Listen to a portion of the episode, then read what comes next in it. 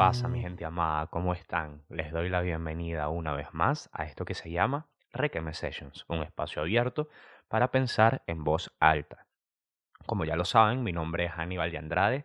Les acompañaré en esta edición a través de nuestro recorrido por el Requeme y para extender la experiencia mucho más, los invito a que por favor le den follow al proyecto a través de dos cuentas, arroba Requeme Sessions y arroba Sevenuela, para que se enteren de las últimas eventualidades que acontecen relacionadas al podcast. Y por supuesto, ya que están en esto, eh, le dan suscribirse acá al canal de YouTube, le dan follow eh, o también se suscriben a la cuenta en Spotify si suelen escucharlo más a través de, de esa plataforma. Y nada, también le dan a la campanita de las notificaciones aquí en YouTube para que se enteren de cuando sale el episodio y todo lo demás. Esta parafernalia de, de seguimientos y de, y de movidas de las redes sociales. No entiendo, por favor, si no te has suscrito, ¿qué acontece que no lo haces aún? Hazme el favor. Y nada, yo te apuesto a que serás un poquito más feliz. Quizás no tú mismo, pero si te suscribes me harás más feliz a mí y que, la, y que el que le causes felicidad a otra persona debería ser motivo de tu propia felicidad. Ahí te la dejo, sin más. Empezamos. Este es el episodio número 20 y el día de hoy hablaremos este, sobre un tema bastante particular que fue propuesto por mi compi Daniel Morales, a.k.a. Yorkie. Y bueno, en este episodio 20, por supuesto, terminamos esta trilogía de episodios este, que vienen dándose eh, gracias a las recomendaciones que ciertas personas me dejaron a través de Instagram cuando solicité temas nuevos para hablar. Este tema también viene muy a cuento con que, bueno, ayer fue 31 de octubre, estamos recién dejando Halloween, no sé qué, y vamos a hablar un poquito con cosas relacionadas con la muerte, así que, uh, qué miedo, ¿verdad? El tema que me proponía Yorkie era hablar sobre, sobre situaciones en las cuales la muerte fuese el escenario más ideal. Y él me planteaba como que dentro de, no sé, de figuras mitológicas, dentro de mártires y no sé qué, y, no sé qué. y lo cierto es que aquí en Requiem Sessions ya hemos tratado eh, un poquito más allá o más acá cosas relacionadas con la muerte. Tenemos, por supuesto, el episodio relacionado con todo lo que tiene que ver con el duelo, que lo pueden visitar este también, ya que estamos. Eh, pero más allá de, de, visitar esos escenarios que me parecen un poquito, es un tema un poquito más heavy que me gustaría formarme un poquito más porque la forma en la cual yo asumo de buenas a primeras eso de escenarios en los cuales la muerte es lo mejor, se me vienen a, a la cabeza temáticas como la eutanasia, como el suicidio asistido, esa clase de cosas que me gustaría tratar como que con un poquito más de respeto. Este, pero más allá de eso, lo que sí me llama la atención y me parece que puede ser una, una temática interesante para tratar es el asunto de los mártires, precisamente, más allá de lo, de lo de los personajes mitológicos. El que se me ocurre así de buenas a primeras es Sísifo. ¿Saben el mito de Sísifo o la historia de Sísifo en el cual él fue condenado a arrastrar una piedra eh, por un acantilado, o sea, en su vida, por una pendiente inclinada, y cuando estaba a punto de llegar a la cima para dejar esta piedra enorme, pues la piedra se venía abajo y él tenía que de nuevo intentar hacer subir la piedra y en eso se le iba a la eternidad. En ese caso, pues sí, literalmente denle la muerte al pobre Sísifo porque qué heavy esa condena de pasarte toda la vida intentando subir una piedra y que el fracaso sea la única constante en tu vida. Ahí sí, pues, listo, la muerte sería la compasión mayor para el pobre Sísifo. Pero de resto, están estas figuras eh, que, que, es lo que menciona Yorkie dentro de, su dentro de su primera propuesta, que son los mártires y que me llaman muchísimo la atención. Así que bueno, vamos a empezar con, con lo que ya es costumbre, eh, en concordancia con el modus operandi que vengo desarrollando para el podcast, que es hablar un poquito sobre qué es un mártir, ¿no? Y entonces acudimos a, a Wikipedia, a la fuente del conocimiento del siglo XXI, este, que establece que un mártir es una persona que sufre persecución y muerte por... Eh, lo siento, mis, mis habilidades de traducción simultánea son bastante pésimas, pero eso por eh, apoyar, renunciar o negarse a renunciar o negarse a creer en creencias religiosas o por causas demandadas por un, por un partido externo, por un agente externo. Es por creer, por negarse a creer, por renunciar o por negarse a renunciar. a un, a un ente o a algún sistema de creencias, eh, a una causa en general, por, por, de, un, de un partido externo, ¿no? Entonces, también establecen aquí que el título de mártir se puede, puede ser considerado como un título póstumo, obviamente, porque estamos hablando de que la persona muere. Este. Y que es. Mm, es como una forma de, de figura de, contra, de contrapeso al poder, porque obviamente luego de que una persona fallece, particularmente por estas causas, se puede hacer muchísimo, se puede manipular mucho lo que puede ir alrededor de su muerte. Y entonces el elevarlo o el elevarle al estatus de, de mártir es como intentar mantener una narrativa fija con respecto a lo que significó su obra o su legado o, o, su, o su, muerte en, en sí mismo. Eh, originalmente aplicado solamente a aquellos, aquellos que sufrieron por sus creencias religiosas, el término se ha ampliado bastante eh, en conexión con las personas que han, fallecido por una causa política. Aquí está una cosa muy importante que dice que la mayoría de los mártires son considerados santos o respetados por sus seguidores o por la comunidad de la cual eran partes, este, y se convierten en símbolos de excepcional liderazgo y heroísmo en la el, de cara a dificultades adversas. Eh, en la vida secular, por supuesto, también hay bastantes mártires, va un poquito relacionado con lo de los mártires políticos, y es aquí lo interesante del asunto, que cuando introducimos ese nivel de, de pensamiento político, pues obviamente ya puedes estar tú de acuerdo con que una persona sea un mártir o no. Va parte de esto de que se le, se le pone una capa de heroísmo encima a esta persona fallecida. Dependiendo de lo que tú pienses, puedes considerar a esta persona un héroe o no, una figura respetable, una, una figura a ser estudiada y, y, la, y la que merezca, o sea, a ser estudiada y merecedora de respeto o no. Por ahí van los tiros, ¿no? Estoy tomándome un tecito con limón y miel para la garganta, para que resuene sabroso, para ofrecerles a ustedes la mejor voz posible, porque yo lo que quiero es deleitarles con esta narrativa choreta y torpe. ¿A qué veníamos con esto? Que por más que sea una cuestión a partir de este punto de los mártires políticos, he llegado a la conclusión de que obviamente la muerte no tiene que ser motivo para elevar el estatus de una persona. ¿Cierto? Es como obviamente muy eh, dentro de tu comunidad, es obviamente muy es muy venerable que una persona muera por sus ideales y que lleve su lleve lo que siente o lo que cree hasta las últimas consecuencias, pero el asunto está en que si tú no crees en lo mismo, pues obviamente esa narrativa cambia un poco. ¿A qué quiero a dónde quiero llegar con este punto? Pues obviamente una de las figuras eh, más, más importantes y también más controversiales dentro de este aspecto de lo que se puede considerar un mártir o un héroe eh, es el puto Che Guevara. Y yo supongo que ya sabes qué pienso del Che Guevara porque le dije puto. Pero sí, obviamente es una figura que yo, eh, que yo relaciono con, con todo lo malo que hay en el mundo porque representa muchísimas cosas las cuales yo desprecio, como puede ser el comunismo, como puede ser mm, el acudir a la lucha armada para proponer una idea, la violencia, la belicosidad, etcétera, etcétera. Y luego, obviamente, en sectores de izquierdas es visto como un líder revolucionario, como un ejemplo, como un estandarte y todo lo demás. Obviamente yo tuve la figura del Che Guevara presente en toda mi niñez y en toda, ¿sabes? En toda mi infancia a través de la boca del puto Chávez también y de luego el puto Maduro también. Entonces no queda para mí nada sobre ese individuo, sino desprecio.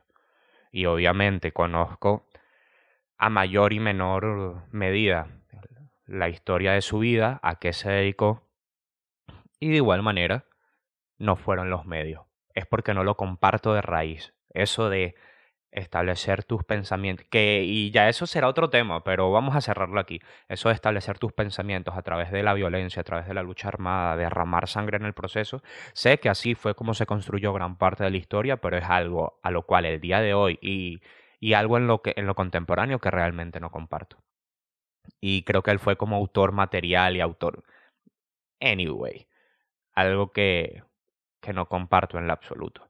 A partir de ahí, pues es lo interesante cómo se van, cómo se van configurando estas, estas figuras. Por ejemplo, entre los donde puede, donde puede haber un poquito más de, de, de Ah, otra cosa que quería comentar, no quería que se me pasara. Lo que, lo que sucedía con, con este señor. ¿En qué puedo estar yo en desacuerdo? Por parte de mis propios, de mis propios principios. Eh, la forma en la... ¿Por qué se hizo mártir el Che Guevara? Eh, obviamente es como trascendental en este asunto, porque el hombre fue detenido y fue eh, fusilado, o sea, exacto, le cayeron a plomo, pues, fue, fue asesinado por, por las Fuerzas Armadas Bolivianas, porque él en ese momento estaba, estaba, armando lucha armada, estaba armando lucha armada, valga la redundancia, ahí en Bolivia. Eh, y bueno, eso fue asesinado allí después de que fue detenido y todo lo demás, en dado caso. Eh, y es parte de lo mismo, como de la dignidad humana, independientemente de, eh, de qué piense esa persona, de qué tanto compartas tú con esa persona o no. Obviamente, presumo yo que lo adecuado hubiese sido que a esa persona lo hubiesen detenido, eh, hubiese sido, se le hubiese sido aplicado un juicio X o Y y que luego a través de esos parámetros legales y la justicia hubiese recibido el castigo que se hubiese merecido por los crímenes que hubiese cometido. Pero ese no fue el caso. A partir de ahí, a partir de su muerte, pues obviamente se, le, se eleva su estatus. Y bueno, eso, eso es lo que acontece. Hay como, yo tengo fronteras, por más que, por más que haya sido un desgraciado, o, o yo lo perciba de esa manera, siento que todos merecemos como una, no sé si es muy idealista de mi parte, pero siento que eso, todos merecemos un debido proceso, ¿no? Inherentes a nuestra dignidad humana. Habiendo cerrado ese episodio, eh, una de las, de las figuras mártires más, más trascendentales de la historia precisamente viene con los orígenes de la historia en el sentido de, al menos la historia occidental, que está bajo la, figura de Sócrates, eh, que obviamente Sócrates fue, es considerado un mártir, pues eh, fue condenado a muerte por unos ideales que no eran los que, los que se compartían en ese momento en la Grecia antigua. Partimos de que, ay coño, partimos de que Sócrates fue condenado a muerte por eh, corrupción de menores. Bien heavy eso. ¿Y qué, ¿Y qué iba alrededor de esta presunta corrupción de menores? Pues que un personaje de, de estos personajes griegos, ustedes saben, gente que tiene nombres complicados y súper arrechos. Me encantan los nombres de toda esa mitología griega. Eh, le preguntó al oráculo quién era la persona más sabia de toda Grecia, a, los, lo cual respondieron que la persona más sabia de toda Grecia era Sócrates. Sócrates, al no considerarse una la persona más sabia ni nada por el estilo, que su inteligencia o su sabiduría era igual a la de cualquier otro hombre, este, se dedica a buscar la verdad detrás de esa, de esa profecía y en el proceso se le, se le culpa de desafiar a los dioses y de no creer en los mismos. A partir de eso, cuando él crea su escuela, empieza a enseñar y todo lo demás y, transmite este pensamiento a sus discípulos o a sus seguidores, pues obviamente es visto como, como un, un blasfemo, me imagino. Habrá sido considerado hereje, qué sé yo, precisamente corruptor de menores. Se le condena a, a beber de la cícuta, que era una planta venenosa, y allí termina la vida. Eh, y lo interesante del asunto es que o sea, donde se eleva su, donde se eleva su figura y donde se le da el estatus de mártir es que se le ofreció el escapar de la ciudad, el huir de, yo presumo que habrá sido de Atenas o no sé de qué ciudad, de qué polis griega le habrán ofrecido. Exacto, era como ofrecerle el escapar y no seguir promulgando sus ideas allí o el morir en concordancia con la, con la verdadera convicción que, convicción que tenía por sus ideales, pues decide aceptar la muerte y recibe el estatus que tiene hoy como, eh, no sé, uno de los, de, los, de los padres de la filosofía occidental a, que nos acompañan hasta hoy, etcétera, etcétera. Eso es como que la figura, eso es como lo interesante alrededor de esta figura de los, de los mártires, ¿correcto? Luego un caso súper interesante que a mí me llama mucho la atención porque sé muy poco de ella y sin embargo siento como que este halo de majestuosidad que la, que la envuelve. Dicho sea de paso que la cultura pop reciente se ha encargado de, elevarla aún más y estoy hablando de Juana de Arco. Eh, el caso este de la cultura pop que la elevó así durísimo es esta señorita una actriz muy buena que va por la vida con el nombre de Zendaya, que ella en una, en una gala del Met, saben que es este evento que hacen en Nueva York, en el, sí, en el Museo Metropolitano de, Nueva York, que la los famosos se disfrazan, se ponen unos trajes, solo que de súper alto presupuesto. Pues Zendaya como que se fue con una armadura, un peo a los Juana. Precisamente creo que la edición de esa, de esa Met Gala era como del cristianismo, un peo así. Y bueno, Zendaya se fue como con una armadura en referencia a Juana de Arco y me pareció arrechísimo. Súper, like, esa, esa mujer es... Dios te bendiga, Zendaya. El asunto es ese, que ¿Qué, sucedió con, con Juana de Arco? Ella es considerada una heroína en Francia por su papel durante las etapas finales de la Guerra de los Cien Años, que fue en la cual eh, entiendo que era el conflicto entre Francia e Inglaterra por el territorio, con, con eso. De ella sé muy poco, pero, la pero fue es considerada una figura mártir. Eh, esta, esta mujer, que era literalmente una campesina, eh, establece que, tuvo visiones. Eh, eran, tres, eran tres santidades en particulares que ella decía que, que, le dieron un mensaje, a través del cual ella pudo eh, saber cómo guiar al ejército francés a la batalla, resultando en una victoria. a través de este proceso y a través del asunto de que ella se hacía pasar por hombre en el campo de batalla, es decir, tenía, ejercía este, se ponía la armadura completa y, y exacto, era algo que en ese momento, bueno, hasta no hace mucho yo supongo que era un delito, pero era, era considerado transvestismo. Eh, se le hicieron unos juicios amañados que resultaron en su muerte en la hoguera. Y eventualmente, eh, ah, este es el dato particular. En 1456, un tribunal inquisitorial autorizado por el Papa Calixto III examinó su juicio los, anuló los cargos en su contra, la declaró inocente y la nombró mártir. Este, luego fue beatificada y fue canonizada, es decir, se hizo santa, entiendo. Hmm. Eh, precisamente. Es exacto, es, es un proceso bastante, de la, según entiendo, de la, de la iglesia, es el proceso bajo el cual una persona, una figura histórica, se convierte, un ser humano se convierte en, se hace parte del santoral cristiano o particularmente el católico. Primero te haces un beato y luego te haces santo. Eh, dice aquí que luego Juana de Arco se hizo parte de los nueve santos patronos secundarios de Francia y ha seguido siendo una, figura destacada en la, en la historia pop desde que ha inspirado a muchísimos escritores, artistas y compositores, obviamente. Eh, fíjate tú, fue declarada símbolo nacional de Francia por Napoleón por aparte. Y una figura súper interesante en el sentido de, obviamente, yo me imagino que para la época en la cual estamos hablando de, de qué sé yo, no, me concibo lo que pudiese eh, denominarse algún tipo de derecho para la mujer, ¿no? Que haya llegado esta, esta chica, una campesina que no sabía mucha cosa, con la claridad mental para, para gobernar un ejército y llevarlo a la victoria, eh, pues obviamente habrá levantado sospechas en esa mentalidad de aquel entonces.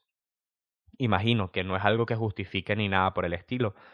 Eh, pero eh, veo, veo natural lo que haya pasado con ella. Y me parece súper interesante en el sentido de, obviamente, de cierta forma fue condenado por el pueblo que ayudó a liberar claro, según entiendo, habían como dos facciones en Francia, obviamente, aquellas que, aquellos que estaban a favor de la independencia del territorio y luego aquellos que estaban como con, este, estaban en acuerdo con la sección inglesa eh, y todo lo demás, y bueno, así sin más fue condenada. Eh, un poquito de lo que pude ojear por, por el caso de alrededor de su juicio es que a pesar de que obviamente todos los registros de eso fueron amañados, amañados para hacer ver mal a la, a la figura de Juana, ella era capaz de responder con una lucidez increíble a cuestiones teológicas que eran muy, muy complejas, porque lo interesante precisamente era eso, que ella fue condenada por herejía eh, y, por, y por transvestismo. Eh, entonces, en ese proceso, era, ¿saben? Era esta época en la cual obviamente la doctrina teológica dictaminaba todo lo que estaba relacionado con la ley.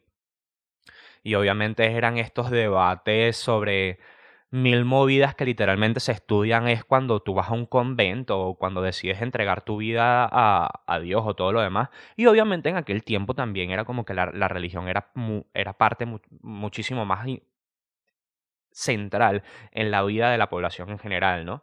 Pero que eso tenía como esta, esta lucidez para establecer argumentos que dejaban a todo el mundo anonadado y que, bueno, mira, dentro de mi fe yo sí puedo creer que quizás era era parte de, inspiración divina. Este, luego exactamente fue, fue reivindicada por esta revisión de su caso y hoy en día es una figura que, bueno, que tiene estatuas alrededor de toda Francia y que obviamente es una figura demasiado potente en el sentido de, coño, una jeva así en armadura con un escudo llevando un estandarte, ¡ah! arrechísimo. Otra historia muy común, eh, así como de la cultura pop, relacionada con el martirio y el entregarse por unos ideales hasta el final, este, que a mí me llama muchísimo la atención, es la historia de los 47 Ronin, ya pasando un poquito del aspecto occidental hacia el oriental. Eh, obviamente, para así muy a grandes rasgos, un Ronin era un samurái que no tenía un señor, es decir, en, esta, en el feudalismo japonés, pues obviamente estos eran servidores militares ante un jefe de casa, un, tal, un, chivo pesado, me explico. La, historia que acontece es que en casa del shogun, que era como que uno más arrecho que los señores feudales, entraron dos tipos. Les voy, a, les voy a echar el cuento como si fuese un chisme, ¿no? En esta casa del shogun entraron dos tipos. Dos tipos que también tenían como que su cierto poder y no sé qué, ¿no? Acontece que uno es sendo huevo y le falta el respeto al otro. Y el otro dice, ah, tú eres bien arrecho. Dentro de la humillación que le hizo sentir, pues el otro desenvainó su cuchillo y le hizo una marca en la frente, o sea, lo, lo hirió. Y acontece que dentro de las reglas de la casa del shogun estaban que no se podían desenfundar las armas. El que lo haya hecho, obviamente, fue una extrema ofensa al shogun, al chivo pesado, y fue condenado a, realizarse el seppuku, que es el, suicidio ceremonial, el suicidio por honor japonés. Obviamente, eh, a aparte de eso, a toda la familia del tipo que, que le, faltó la, le faltó el respeto a la casa del shogun, los condenaron a que se quedaran sin tierras y a todo este pequeño ejército que tenía este hombre, pues se quedó sin señor feudal, se quedaron locos, se quedaron en la nada. Y a partir de entonces, eh, y se les niega el derecho a vengarse, que es como lo interesante, ¿sabes? En este sistema del honor japonés y todo el peo, pues ahí es donde se va confabulando la vaina. A pesar de esto, eh, esta cantidad de, de, militares, porque al final eso es lo que eran los samuráis, esta cantidad de militares sintiéndose, eh, o sea, como que sí, decepcionados de la decisión, deciden desobedecer y cobrar venganza contra el tipo que le faltó el respeto a su señor, el que ocasionó todo el problema, el que fue el provocador del problema. Y durante muchísimo tiempo se reunieron y haciéndose pasar por locos fueron fraguando el plan alrededor de la ciudad de este tipo. Porque durante mucho tiempo los tuvieron bajo vigilancia para verificar que precisamente no fueran a llevar a cabo una, una venganza como tal. Cuando ya todo se aclaró, eso empezó siendo un tratado de 60 personas, por decirte una vaina, como que nos comprometemos a este peo, vamos, cueste lo que cueste, a reclamar venganza sobre nuestro señor feudal. De esos 60, eventualmente solo quedaron 47, que fueron los que terminaron ejecutando el ataque. Eh, lo hicieron, reclamaron la cabeza del tipo que les había faltado el respeto y que había sido responsable por la muerte de su señor feudal, y a toditos, bueno, a los a 46 porque quedó uno solo para narrar la historia, los condenaron a realizarse también el seppuku, es decir, a el, el, suicidio ceremonial. A partir de eso pudieron morir con honor, morir, ser enterrados junto a su junto a su señor feudal y pues se limpió su nombre y se limpió el, el nombre de la casa, por decirlo de alguna manera.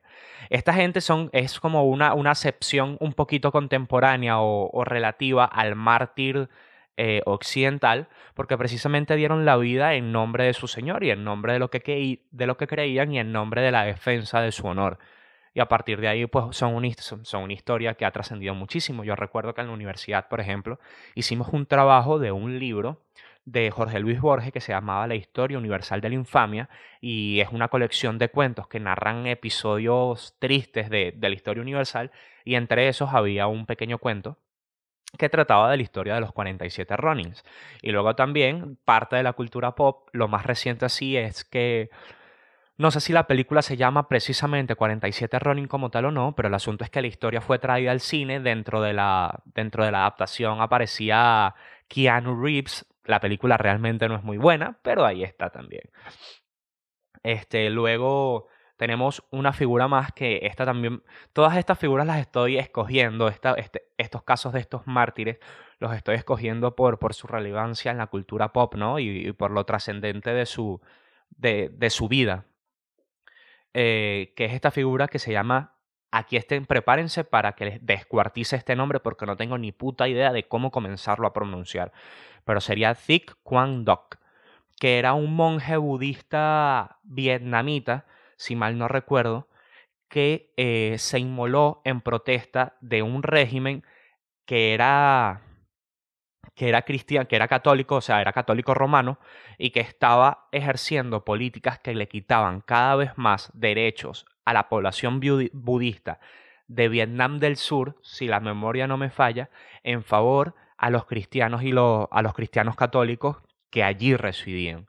Eh, partiendo de, de esto, como que lo que prendió el peo, literalmente hablando, porque el Señor se, se encendió en, en llamas, es que durante unas, unas festividades en específico se les negó el derecho de levantar una bandera budista, que aparentemente el budismo tiene una bandera, yo no sabía eso, y en su lugar querían levantar la bandera del Vaticano.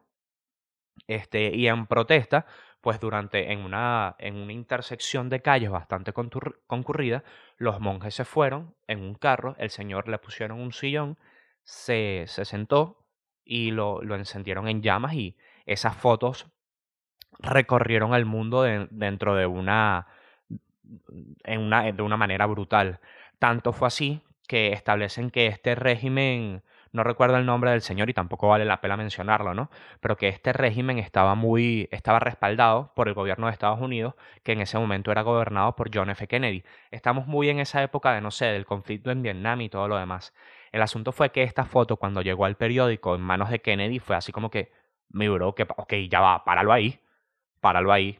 Y es un poco, eh, exacto, como que a partir de ahí como que hubo reticencia para quitarle, o, al contrario, a partir de ahí hubo voluntad de quitarle el apoyo a este tipo que estaba haciendo eso allí. Y es lo que te digo un poco de la, de las, de la, de la dignidad humana, ¿no? Porque aparentemente eh, este líder, el líder de este, de este régimen eh, cristiano que estaba en, en Vietnam del Sur, el tipo era soltero, pero había una mujer que la gente consideraba que era la primera dama. Y aparentemente la señora había dicho que ella aplaudiría, la próxima vez que viera una barbacoa de budistas. Es así como que... Mi bro. La dignidad humana sobre todo, ¿sabes? Eh, eso particularmente es lo que te digo. Son... Es cuando quieren mezclar... Cuando quieren mezclar el poder con la fe y porque obviamente eso no sería el pensamiento de, de un cristiano que, esté en paz con su fe. Anyway, ¿por qué, esta pequeña anécdota de, de este monje budista que se inmoló y a partir de ahí obviamente se hizo mártir eh, entra a colación dentro del podcast? Eh, bueno, supongo que por motivos más banales que otros, su fotografía se hizo muchísimo más famosa en un, en un ámbito muchísimo más contemporáneo gracias a Rage Against the Machine, porque ellos escogieron esta fotografía como carátula para su primer disco que se llamaba, adivinen cómo, Rage Against the Machine. Eh, y también fue como que el arte del single Killing in the Name. No he escuchado la canción, pero me prometo hacerlo porque obviamente, obviamente valdrá la pena. Eh, y luego ya, ya casi finalizando, tenemos un caso excepcional porque esta persona es literalmente un mártir por sus convicciones y no tienen absolutamente nada que ver con la fe, ni con la religión, ni con nada por el estilo. Era algo que se daba por su labor eh, particularmente científica y por sus convicciones personales, que es el caso de Diane Fossey, que para quienes no la sepan, para quienes no lo sepan, esta, esta mujer es la protagonista alrededor de, de, de, toda esta figura pop que bueno, ya nosotros, quizás mi generación es un poquito, está un poquito eh, alejada de esta referencia, pero quizás una, más, una anterior sí lo tuvo más presente.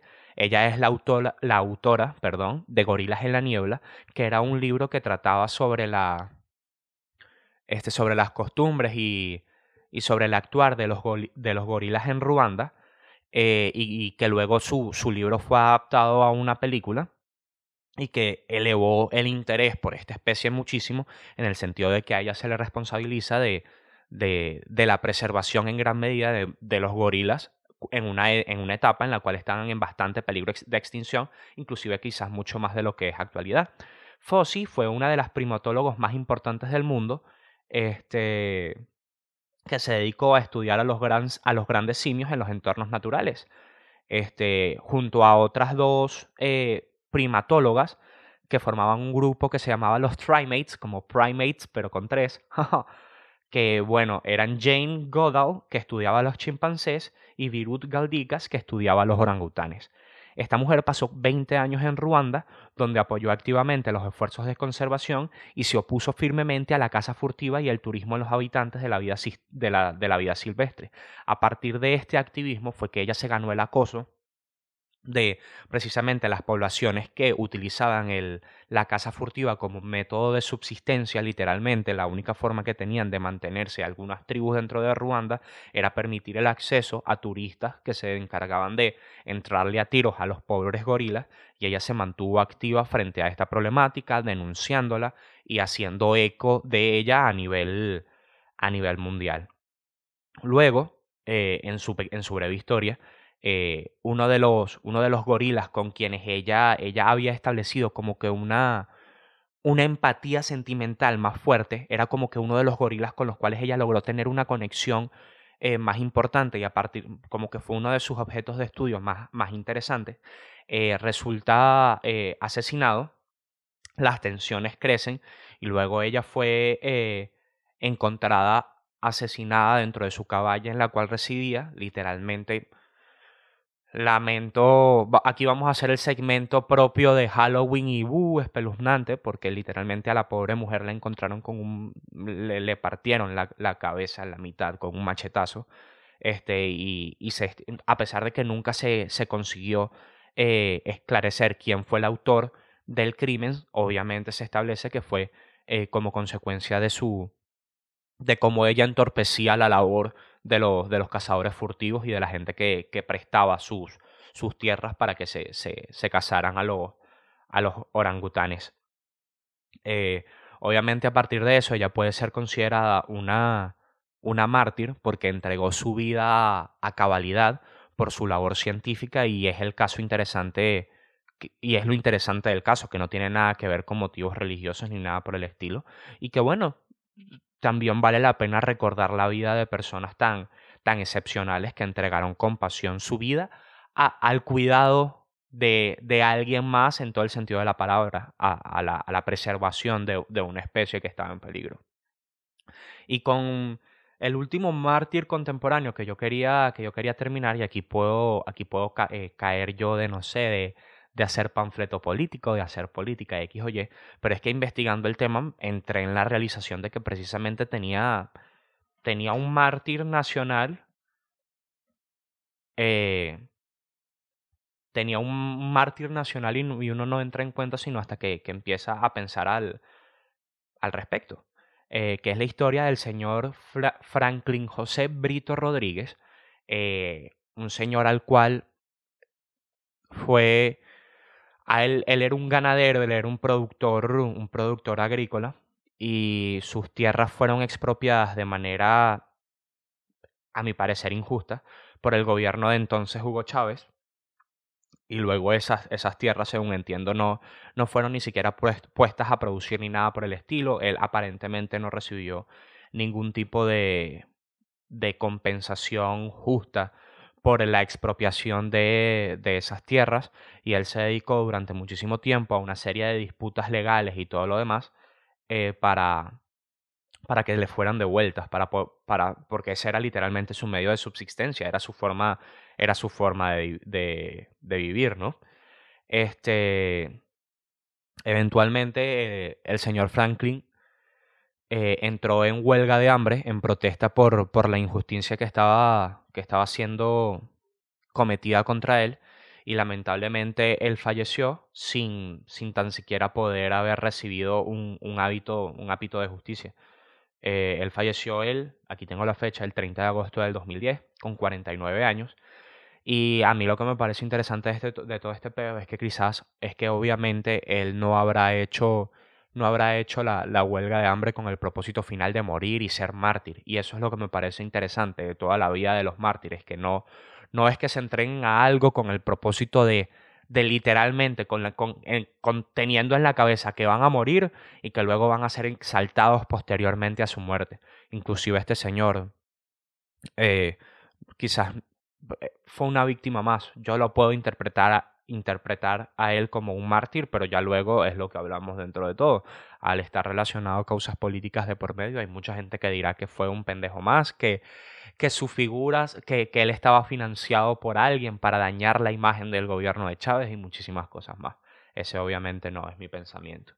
Pero eh, a lo que vengo al caso es que el, a través de una protesta de, de, una huelga de hambre, a través de una protesta no violenta, tú lo que estás intentando es apelar a la razón, la buena voluntad, la empatía y la humanidad del, del órgano al cual diriges tu, tu protesta. La, estás apelando a la dignidad de, de la persona que ejerce esta opresión sobre ti. Un poco lo que, en lo que consistía la, protesta de Gandhi, ¿no? Estaba apelando un poco, yo presumo, a, al honor o no sé qué del imperio británico. Eh, y lo triste del asunto, y yo supongo que eso dice mucho, y aquí termina mi panfleto político, es que su, sus demandas no fueron, no fueron escuchadas. En cierto sentido les, les, supo, a, les supo a mierda que una persona eh, falleció de hambre intentando reclamar lo que le, lo que lo que le correspondía justamente y no, nunca se le hizo justicia. Yo creo que eso, eso dice bastante y por eso es que de cierta manera se eleva, se eleva su postura a la, de, a la de un mártir. A final de cuentas murió por, por lo que le parecía que era, que era auténticamente correcto. Y con esta nota súper optimista terminamos el episodio del día de hoy.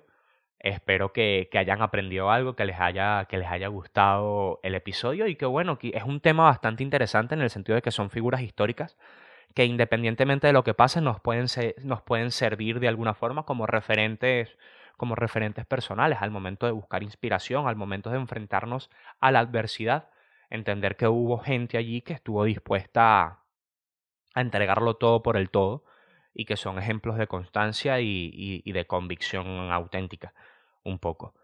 Así que nada, espero que les haya gustado, ya, ya saben cómo estamos.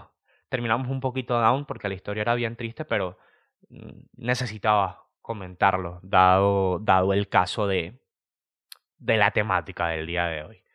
Seguiremos en contacto, nos veremos la semana que viene, espero que hayan requemado a gusto conmigo eh, y ya veremos qué nos depara el futuro. Feliz Halloween y feliz lo que sea. Adiós.